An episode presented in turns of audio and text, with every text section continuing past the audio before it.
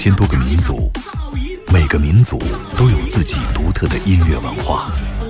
在这些声音背后，蕴含着多少人类对土地和天空的热爱，又有着怎样动人心魄的故事？感受地球声音脉搏，探索炫目音乐世界。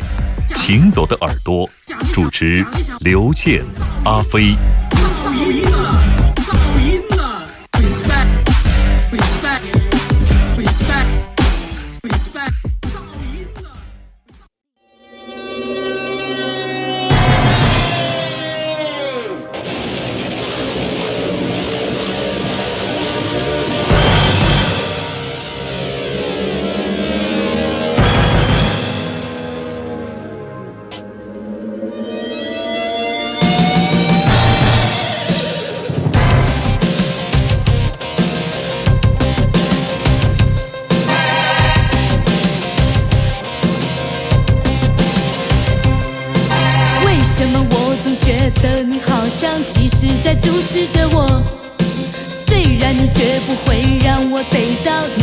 慌张的脸，想你是你哎哦哎哦哎上到点。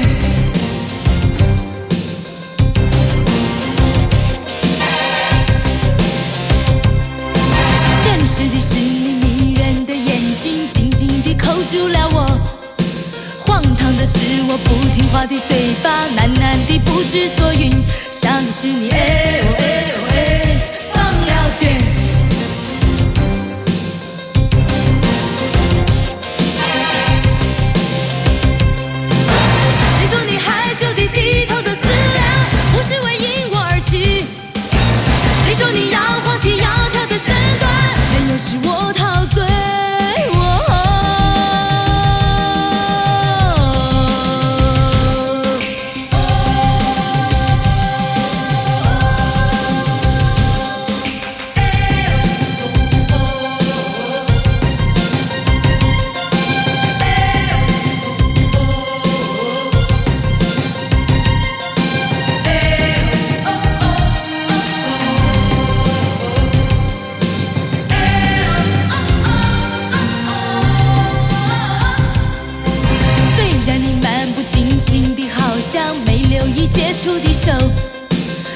怎么我却感觉到一阵直流电震撼了我？想的是你哎哦哎哦哎，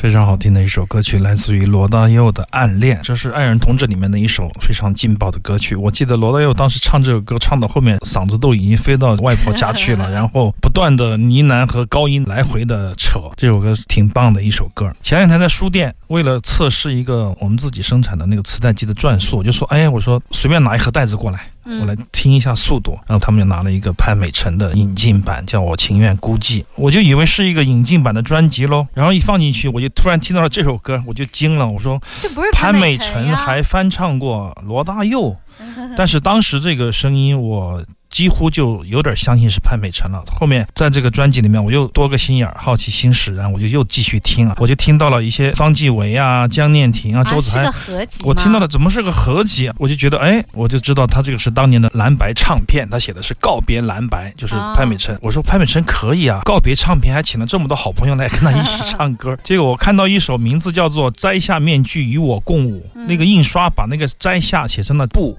摘布面具，布面具，我就说完了，我知道了，这个专辑肯定是某一个台南出版社的编辑朋友们用他的一己之力更改了这一段历史嗯，拼出来这张专辑。因为《摘下面具与我共舞》是当年蓝白的一个合集嘛，九二年发行的合集，所以说当时我就懵了，我就说我必须找到这个人是谁。我说这个人肯定不是潘美辰，因为我听潘美辰听很多了，实际上当年嗯跟我们一起长大的嘛。但实际上，他当时出道的时候，虽然说看上去啊，我们从小就听他的音乐长大，但实际上他只比我们大几岁，就这种感觉。真的吗？对啊，你我觉得想，他好像挺老的耶，不老。完全不老，六九年的。你想，哦当你听到我想有个家的时候，他才十九岁，所以听到我曾用心的爱着你，嗯是他十九岁、十八岁 写的，十九岁就出名了。当时你完全忘记了这种有这么高的成熟度的潘美辰，然后二十五岁他就开始在大陆捞金了，知道吧？开巡回演唱会了。你想，我们还在干嘛呢？真是。真是不能比。所以说，我就觉得这首歌肯定不是潘美辰的。最终半夜的时候，我你怎么找到的？我大概半夜的时候看完巴萨以后很郁闷，想睡一会儿，突然想到这个歌可能是这个人唱的。哎，你等一下，我看看啊，嗯我看他们都怎么猜的。我们群里好多人猜这个女歌手是谁，李宇春、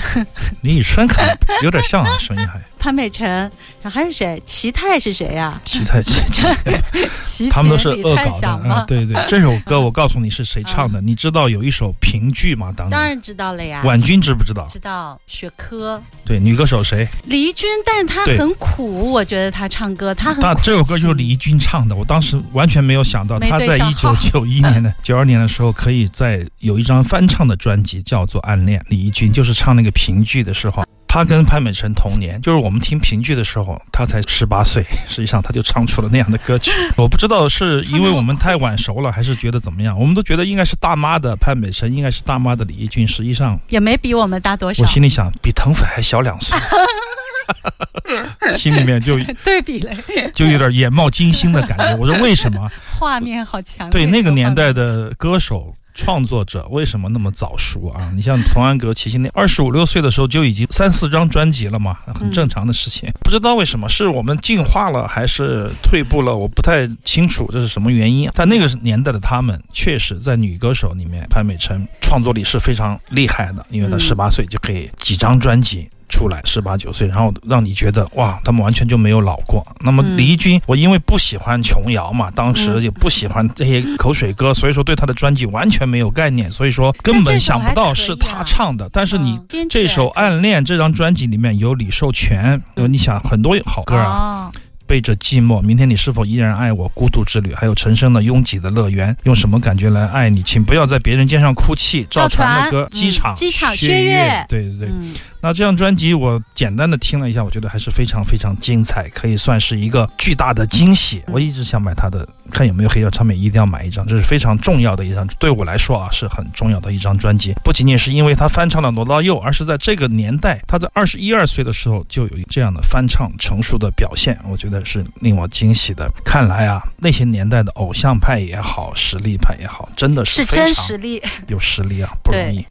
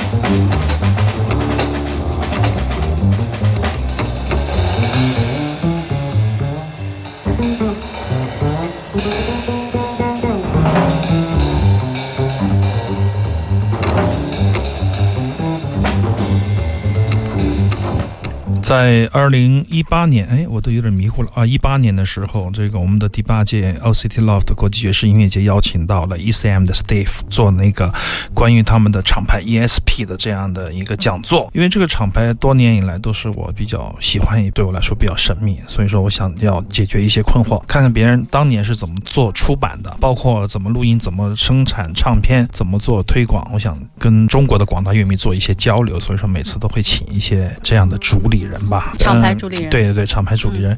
这个 Steve 聊了很久，聊得特别好，所以说我就萌生了一套想法，就是我想出一个这个 ESP 的磁带，因为在那个时候我正好在研究磁带的一些出版发行，所以说我就得到同意以后，我们一拍即合，就出了一个盒子 ESP 在中国这几个字是我要求加在这个磁带盒子上的。磁带也做的挺讲究的，我觉得声音也不错。现在我们听到的就是当时的磁带上我今天转录过来的这位演奏家叫做 Sonny Simons，他前天刚刚去世。以这首曲子来纪念他，也算是高寿了吧。但是在一九六六年的录音是如此的精彩，使得我当时我就是说，要在他们的那个录音里面选五个唱片，要选哪一个呢？是我第一个选的就是 Sonny Simons，因为他的黑胶我已经买不起了，而且他的音乐我也觉得特别好。关键是跟他合作的那个芭芭拉·唐纳德那个 小喇叭手，我也特别的喜欢。这首曲子叫做《星际旅行者》，就相当于一颗巨星并没有陨落。还在遥远的太空，还在他的轨道上。对对对，借由此曲祝他旅途愉快。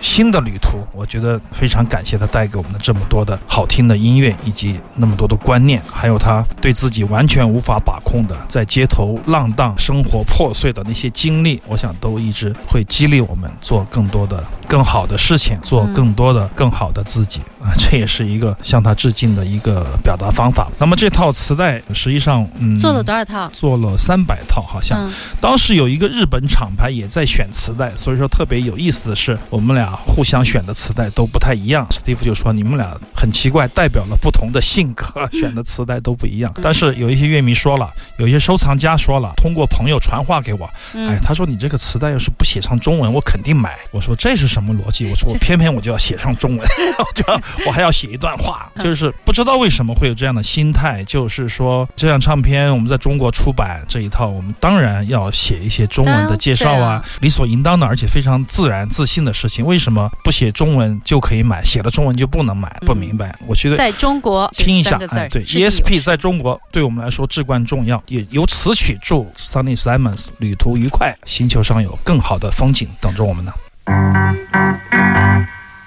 在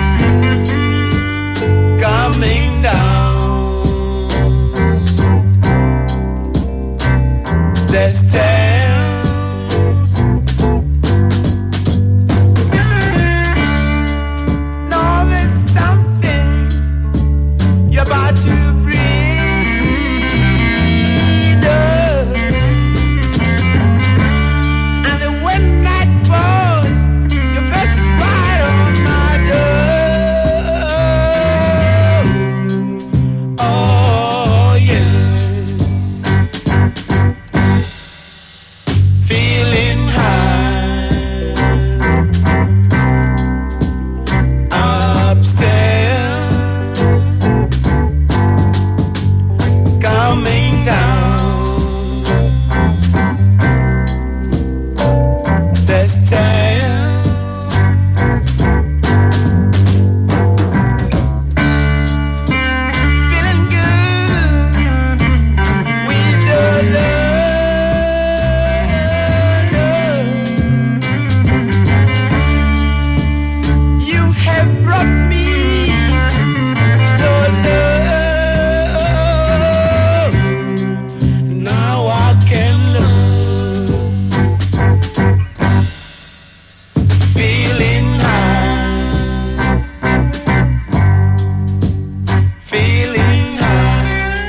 节目里介绍过一个美国厂牌叫 Now Again，非常重要的一个第三世界，特别是非洲的一些摇滚乐的挖掘。赞比亚摇滚乐队 VITCH。它的乐队的名字叫做“我们打算造成破坏乐队”，非常有意思的一个队。但是他们唱的慢速，唱的非常的有意思。反正就是开心了。